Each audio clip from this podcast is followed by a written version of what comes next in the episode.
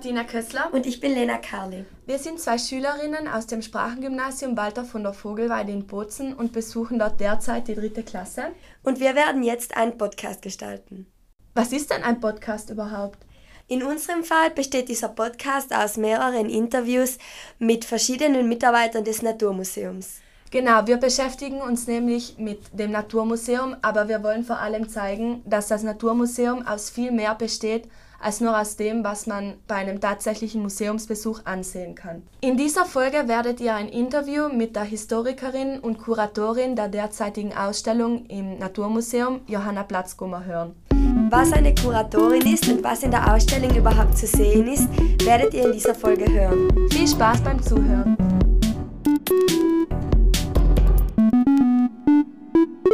Wer sind Sie und ähm, woher kommen Sie? Ich bin Johanna Platzgummer, arbeite im Naturmuseum Südtirol und kümmere mich um alles das, was mit Vermittlung und Öffentlichkeitsarbeit zu tun hat. Ich wohne am Ritten und komme eigentlich aus dem Finchka. Vom Beruf her sind Sie eigentlich Historikerin? Äh, von der Ausbildung her bin ich Historikerin, vom Beruf äh, hin und wieder, ja. Was haben Sie also studiert und wie sind Sie dazu gekommen, das überhaupt zu studieren? Ich habe Geschichte studiert, ich habe Germanistik und alte Geschichte ähm, studiert und darin meinen Doktor abgeschlossen. Mich hat äh, interessiert, dass sehr, sehr vieles, mh, hm, wo wir glauben, das ist vergangen, heute noch wichtig ist und uns mh, hm, helfen kann, äh, die Gegenwart zu meistern, ohne dass wir die gleichen Fehler machen müssen. Ähm, und das möchte ich auch im Naturmuseum weitergehen, wo es ja um Naturwissenschaften geht. Und ich, die aus den humanistischen Wissenschaften komme, denke mir, wir verstehen Menschen von einer anderen Seite als die Naturwissenschaftler, Naturwissenschaftlerinnen und das ergänzt sich von mir aus gesehen ganz gut. Und wann wurde Ihnen bewusst, dass Sie ähm, das studieren wollen? Immer, immer. Also was gefällt Ihnen denn konkret daran? Mir gefällt an der Geschichte und an der Archäologie, auch das habe ich ein bisschen gemacht, äh, dass alles dabei ist. Ich spezialisiere mich nicht ins letzte Detail, sondern es bleibt immer sehr breit. Ich kann mich in eine historische Phase einarbeiten oder in Objekte.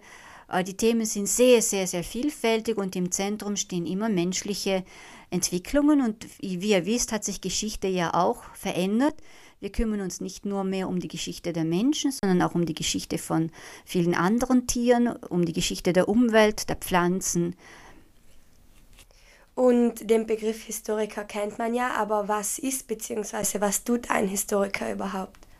Ganz unterschiedlich, denn das Berufsfeld der Historiker, Historikerinnen hat sich sehr stark verändert. Es gibt freiberufliche Historiker, die zum Beispiel eine Familienchronik schreiben oder einen Stammbaum erkunden mit den ganzen Dokumenten der Pfarrarchive. Oder jemand möchte wissen, was ist mit seinen Vorfahren passiert, die nach Argentinien ausgewandert sind. Also macht der Historiker eine Recherche zur Familiengeschichte. Oder andere kümmern sich um, um eine bestimmte Zeit oder ein Jubiläum und gestalten dazu ein Fest. Historiker sind ja auch Wissenschaftler, die dokumentiert haben möchten, was sie sagen. Also forschen wir nach, stimmt denn das? Oder wie war das? Im Naturmuseum sind Sie auch Kuratorin von den Ausstellungen. Ja, es kommt jetzt auf die Themen drauf an. Was ist eine Kuratorin bzw. ein Kurator? Es kommt vom Wort curare, also mm, ich kümmere mich um etwas. Ich organisiere das Thema für eine Ausstellung, ich suche die Materialien zusammen, ihr habt die Objekte gesehen, gibt es zu diesem Thema Anschauungsmaterial? Haben wir Gläser für den Wein, haben wir Kannen auf den Tisch zu stellen, gibt es vielleicht noch Möbel, gibt es Schriftstücke, die ich zeigen kann, denn eine Ausstellung arbeitet äh, sehr praktisch. Das sind immer Sachen, die ich äh, kennenlernen möchte. Und dazu mache ich die Leihverträge, die ganze Organisation der Leihgaben bis ins Museum. Und auch die Rückgabe. Ich kümmere mich darum, ähm, dass alle ausgebildet sind, die die Führungen machen, äh, dass es ein Rahmenprogramm gibt zu spezielleren Themen, die in der Sonderausstellung nicht thematisiert werden, sodass es sehr bunt wird. Also wie lange würden Sie sagen, dauert es circa, so eine Ausstellung vorzubereiten?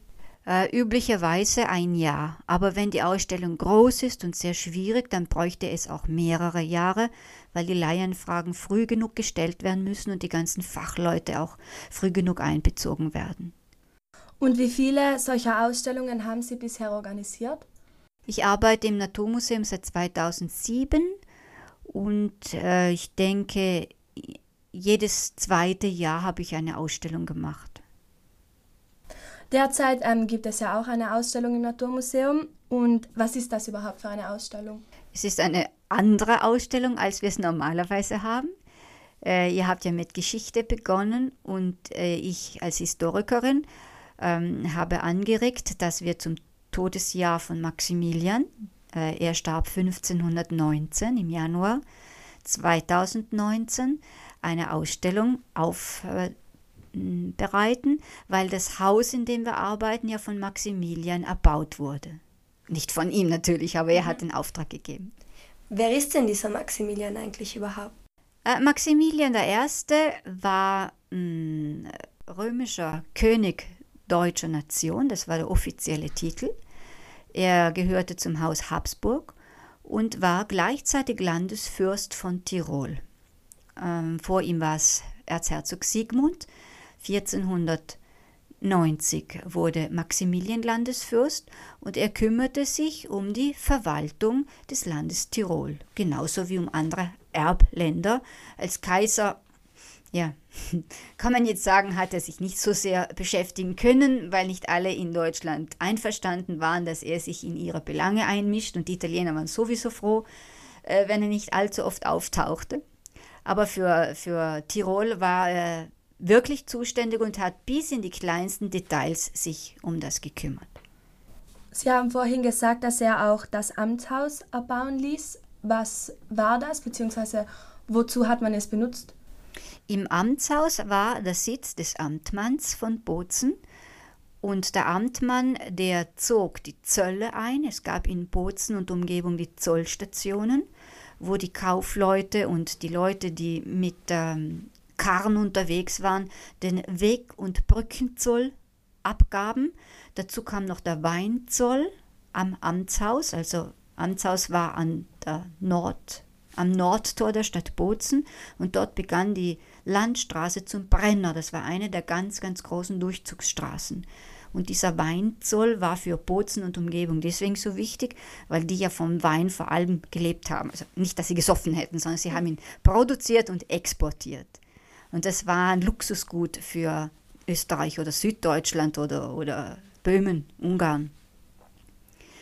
Äh, der Amtmann hat die Marktgebühren eingezogen, die Kaufleute, die internationalen Kaufleute, wenn sie an den Bozener Messen teilnahmen, mussten die Marktgebühr entrichten. Äh, dann war er zuständig für die Verwaltung der Güter, die Maximilian im Raum äh, Südtirol hatte.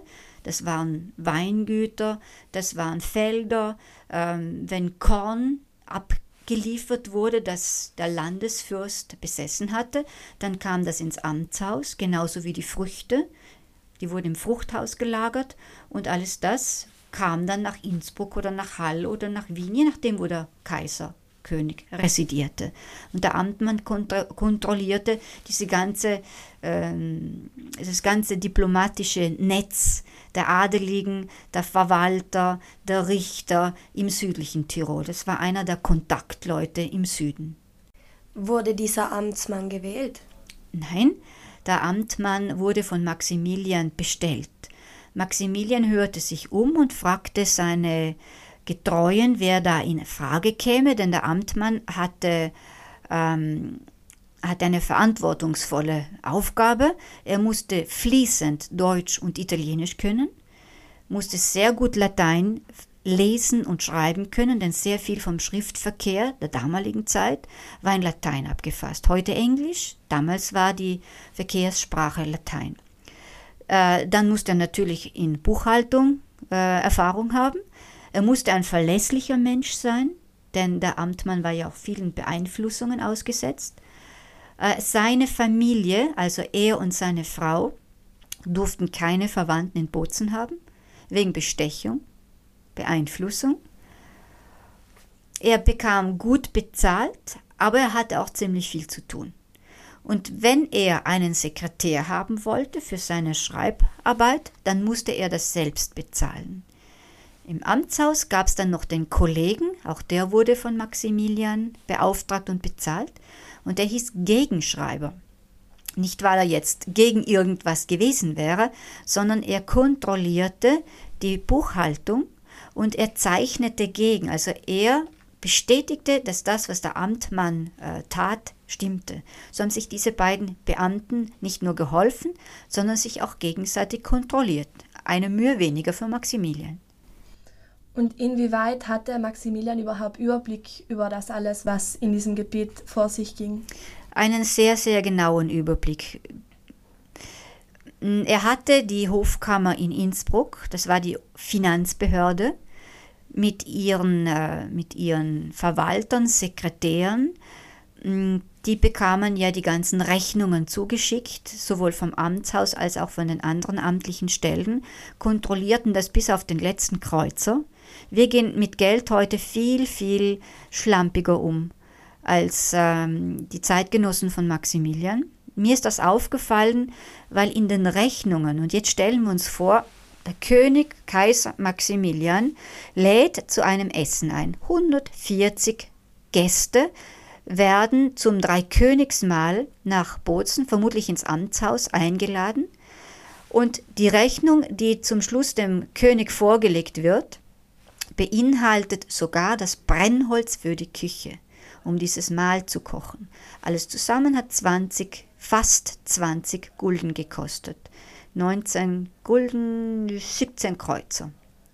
Das wäre wie viel so jetzt umgerechnet in Euro? Es ist deswegen schwierig, weil die Lebensmittel um 1500 viel, viel mehr wert waren als heute. Wir geben im Schnitt so 13 Prozent unseres Gehalts für Lebensmittel aus. In der Zeit von Maximilian waren das gut zwei Drittel des Einkommens. Mit äh, sechs Kreuzern konnte man sich selbst und drei Freunde ins Wirtshaus einladen. Sechs Kreuzer, 60 Kreuzer sind ein Gulden. Ähm, kann euch noch sagen, ein Stadthaus, nicht gerade in Wien, aber so in der Peripherie kostete um die 400 Gulden und ein Festessen nur für 140 Leute, das wäre nicht mal ein, ein heutiges Hochzeitsessen, kostet 20 Gulden. Also wie Sie gesagt haben, war das Amtshaus also auch ein Ort, wo man sich treffen konnte? Äh, ja, auf Einladung. Wenn der König Maximilian, spätere Kaiser, in Bozen war, dann hat er dort sicherlich Festveranstaltungen gegeben. Er hat sich mit den Großen, mit den Notablen, mit dem Stadtrichter, mit dem Bürgermeister, dem Stadtrat und allen denen getroffen, Bischof natürlich, die, die wichtig waren. Ähm, wenn er in Bozen war, dann konnte er auch um Audienzen gebeten werden, aber das war jetzt, sagen wir mal, für die Aristokratie und die die Leute äh, möglich, mit denen er in engerem geschäftlichen Kontakt stand. Jetzt nicht gerade für alle Bürger. Die konnten ihn ansprechen, wenn er unterwegs war, wenn er auf einer Messe auftauchte. Äh, aber sonst war, war das doch nicht ganz so äh, unmittelbar, obwohl sich der Maximilian sehr leutselig gab. Also kann man sich dieses Amtshaus vielleicht auch etwas pompöser vorstellen. Das Amtshaus von der ganzen Architektur her ist schlicht gehalten, es ist ein Verwaltungsgebäude, es ist nicht bemalt, nicht verziert worden auf Maximilians Wunsch. Es ist nur sehr groß und sehr, sehr viel höher als alle Häuser in Bozen. Dadurch fällt es auch auf. Ähm, wir wissen nicht genau, welche Möbel im Amtshaus standen. Sicherlich war es repräsentativ, es gab die Teppiche, es gab die Wandbehänge, es gab kostbare Vorhänge, das wissen wir auch von Inventarlisten, bis auf die Bettwäsche. Aber wir wissen jetzt nicht genau, ob es rauschende Feste gegeben hat und ob es äh, sehr hm, festlich hergerichtet war zu bestimmten Anlässen. Wir können annehmen, es war so, aber wir haben keine Belege. Heute befindet sich in diesem Amtshaus ja das Naturmuseum. Hat es sich denn ähm, bis heute sehr stark verändert? Von der Zeit Maximilians 1512 war das Amtshaus fertig gebaut und bezugsfertig. Bis ähm, in die 80er Jahre des 20. Jahrhunderts war immer Verwaltung, zuerst unter Österreich-Ungarn und dann unter dem Königreich Italien. Und zwar war im Erdgeschoss äh, der Service für, für ähm, die Kontrolle der Maße und Gewichte. Vielleicht kennt ihr den Begriff des Eichamt. Früher mussten die Kaufleute ins heute Naturmuseum, früher Amtshaus gehen, um ihre Gewichte und ihre Längenmaße zu eichen, also zu kontrollieren. Ähm, stellt euch vor, der, der Metzger bringt seine Gewichte und die werden dann aufs, aufs Pfund äh, geprüft, ob seine Waage wirklich dem Standard entspricht und der nicht schwindeln kann. Das gleiche jemand, der Stoffe verkauft. Ist dieses Längenmaß, die Elle zum Beispiel, wirklich auf, auf die Elle, auf die amtliche genau lang oder fehlt etwas und damit hätte er seine Kunden betrogen. Derzeit befindet sich ja ähm, eben diese Ausstellung im Naturmuseum. Was kann man da genau sehen, beziehungsweise was ist da überhaupt ausgestellt? Im Ausstellungsraum, das war dort, wo das Eichamt eingerichtet war, haben wir einige Stationen. Wir zeigen eine Geldkiste, um zu erklären, wie der Amtmann und sein Beamter das Geld sicher aufbewahrten mit zwei Schlüsseln. Einen Schlüssel hatte der Amtmann, einen Schlüssel hatte sein Beamter, so konnten sie das Geld nur zusammen entnehmen oder reinlegen. Dann haben wir Münzen aus dem Museo del Buon Consiglio von Trient. Münzen aus der Zeit von Maximilian, mit denen die Menschen tatsächlich bezahlten, sechs Kreuzer zum Beispiel oder der Bagatino von Verona. Dann eine Schaumünze, die Maximilian zeigt als jungen Menschen mit seinen Locken. Das war damals Mode, als er jung war. Er schaut aus wie ein Mädchen, aber tatsächlich war das die Mode der Jünglinge, der Reichen. Dann haben wir aus den Grabungen des Amtshaus, denn bevor das Amtshaus zum Naturmuseum umgebaut wurde, äh, schauten die Archäologen in äh, den Brunnen, im Brunnenschacht und in einigen Zonen, mm, ob sich nicht äh, irgendetwas verbirgt, was aufzubewahren äh, wert gewesen wäre. Und tatsächlich fanden sie Münzen aus einer früheren Zeit, aus der Zeit von Margarete von Maultasch und Heinrich, vom Vater von Maximilian, von Friedrich, fassen wir das zusammen. Also ältere Münzen als Maximilianzeit, dann Eisenhaken, ein kleines Messer, einen, einen Meißel, eine Säge, dann Scherben von Weingläsern, ganz, ganz feinen, dünnen Weingläsern, Scherben von Kochgeschirr, Scherben von Platten und eine kleine Puppe. Vielleicht gehörte sie einem der Mädchen des Amtmanns. Eine Gruselfigur aus Nürnberg. Wie kommt es dazu, dass all diese Objekte bis heute noch erhalten sind? Ähm, sie wurden gut eingepackt in den ganzen Staub in die Erdschichten, sodass niemand auf die Idee kam, das auch noch wegzuwerfen. Alles das, was im Brunnenschacht landete, vermutlich weil es irgendwann kaputt ging, wurde gut eingepackt. Und die Archäologen haben es dann sorgfältig geborgen. Und äh, das Landesdenkmalamt ist zuständig in Südtirol, um alle diese archäologischen, kunsthistorischen Funde aufzubewahren. Was würden Sie denn sagen, wäre ein sehr sehenswertes Stück der Ausstellung? Ja, das frage ich euch. Wir hatten ja schon die Möglichkeit, die Ausstellung uns kurz anzusehen und wir waren zum Beispiel sehr von den noch erhaltenen Schriften begeistert. Was können Sie uns denn dazu sagen? Die Schriften kommen aus dem Landesarchiv, aus dem Südtiroler Landesarchiv und sind Urkunden, die Maximilian selbst unterschrieben hat und mit seinem Siegel bestätigt hat, dass die Inhalte stimmen. Zum Beispiel die aufgeschlagene Urkunde, die ihr gesehen habt mit dem großen Siegel. Der Graf Königl Ehrenburg aus Pustertal bittet Maximilian, dass ihm Zehntrechte gewährt werden, also dass er einen bestimmten Anteil, den seine Bauern erwirtschaften, bekommt. Und Maximilian bestätigt ihm, dass er diese Rechte für sich und seine Familie äh, sichern kann und deswegen kommt das Siegel dran. Also der Inhalt stimmt mit, ähm, mit der Forderung überein und deswegen Urkunde und Siegel werden von den Familien sehr, sehr sorgfältig aufbewahrt und wenn die Familie dann ausstirbt äh, oder das Gebäude verkauft wurde, dann kommen alle die Gegenstände, die mit Schriftkultur zusammenhängen und eine, einen Rechtsstatus haben, ins Landesarchiv.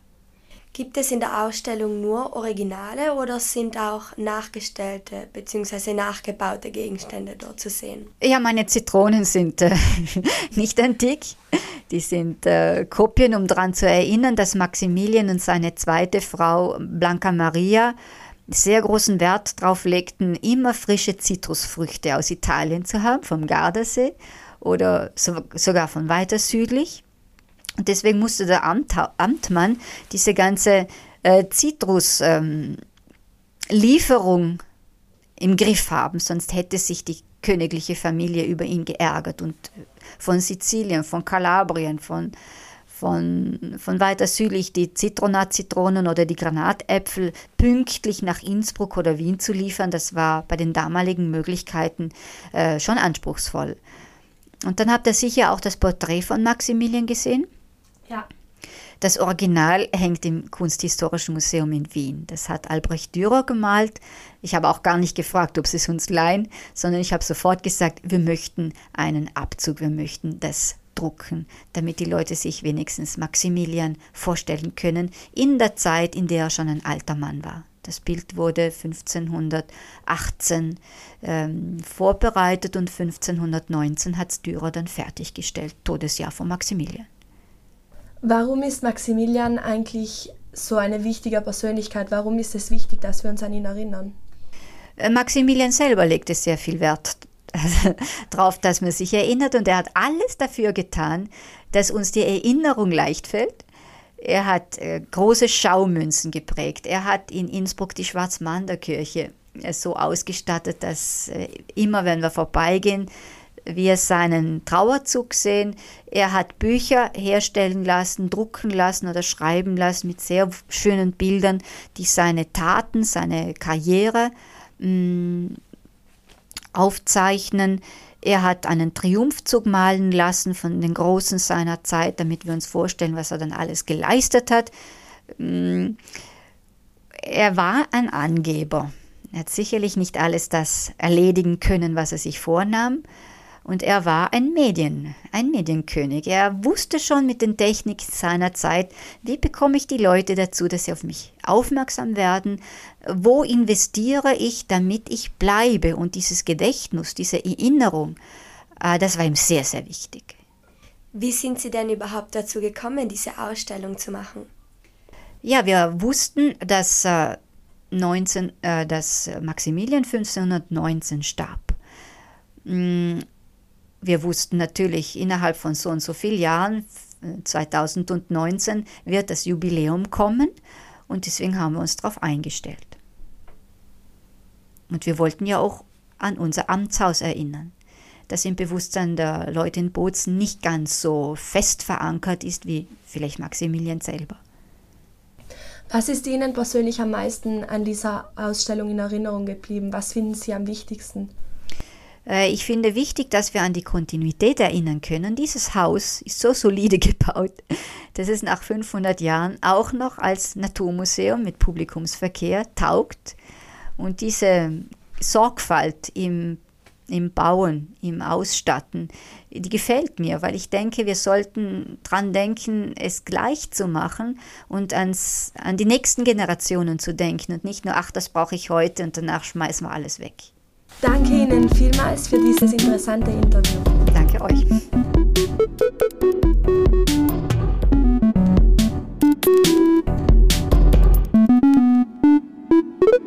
Come abbiamo appena sentito, fino al 16 giugno c'è una mostra molto interessante al Museo di Scienze.